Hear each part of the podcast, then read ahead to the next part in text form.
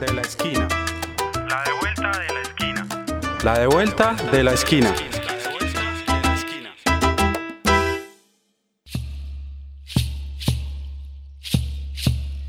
Para los niños dulces palabras y barquitos de papel.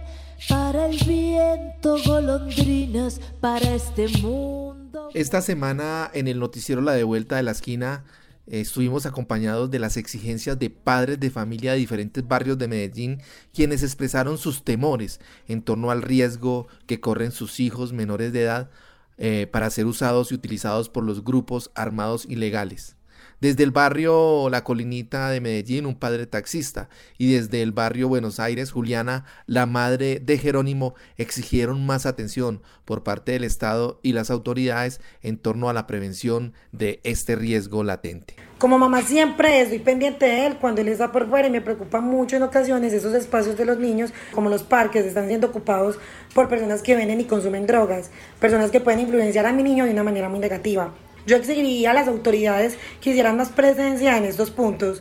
Me gustaría que la policía cuidara más del parque de mi barrio y evitaría que se presentara pues este tipo de situaciones. Y es que el reclutamiento, uso y utilización de menores de edad en el conflicto armado, según el artículo 38 de la Convención de los Derechos del Niño de Naciones Unidas, manifiesta que en tiempos de guerra los menores no podrán ser reclutados ni utilizados de ninguna forma en el conflicto armado. Sin embargo, según datos del Centro de Memoria Histórica, desde el año 1960 han sido utilizados, usados y reclutados más de 17 mil niños y niñas. El 71% de ellos niños, el 29% niñas. Pero ¿cuál es la situación en la ciudad de Medellín actualmente? Estuvimos con Luis Fernando Quijano, presidente de la ONG Corpades y director de la agencia de prensa Análisis Urbano, quien nos cuenta lo siguiente. Primera es que esto no es un asunto de ahora, que hay un reclutamiento e instrumentalización de niños, niñas y adolescentes en la ciudad de Medellín, porque este es un tema de vieja data, digámoslo así. En una ciudad donde más del 70% de ella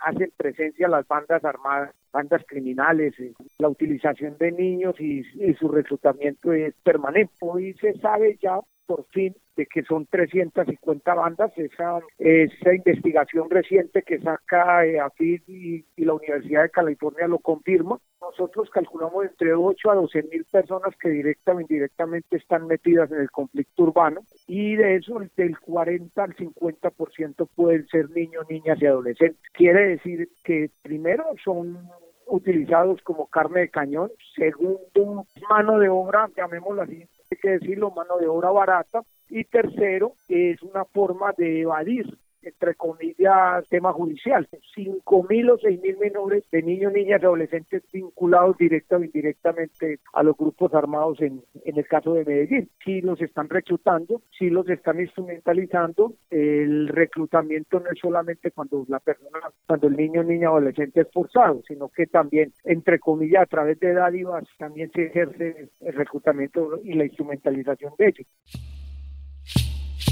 Esta investigación hace parte de la agenda informativa de la Esquina Radio. Les invitamos a compartirlo desde las plataformas de podcast Google Podcast, Spotify y Apple Podcasts.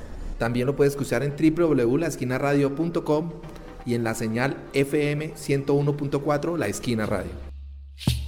Fernando, ¿y en qué actividades son utilizados o usados estos niños? Los utilizan para campaneros, para el transporte de armas, de drogas, para inteligencia, los llevan al mundo de la droga y después los ponen a su servicio. Y en el caso de las niñas, pues también a la explotación sexual y después obviamente al tema de prostitución. Y es que a muchos también los están llevando a las minas de oro o a los temas de cultivo de uso ilícito y eso también hace parte de todo este engranaje del reclutamiento forzado y la instrumentalización.